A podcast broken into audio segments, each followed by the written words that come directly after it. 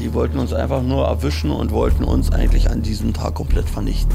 Blut, Trauer, Verlust, Ängste, die Auferlegung, Leute wehgetan zu haben, getötet zu haben, das ist die Kehrseite der Medaille. Was wir am Karfreitag bei Kundus erleben mussten, das bezeichnen die meisten verständlicherweise als Krieg. Ich auch.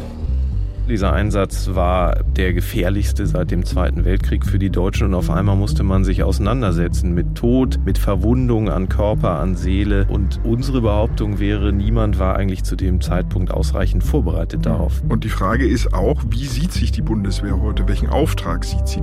Killed in Action. Deutschland im Krieg. Eine Radio- und Podcast-Serie von NDR Info. Mein Name ist Kai Küstner.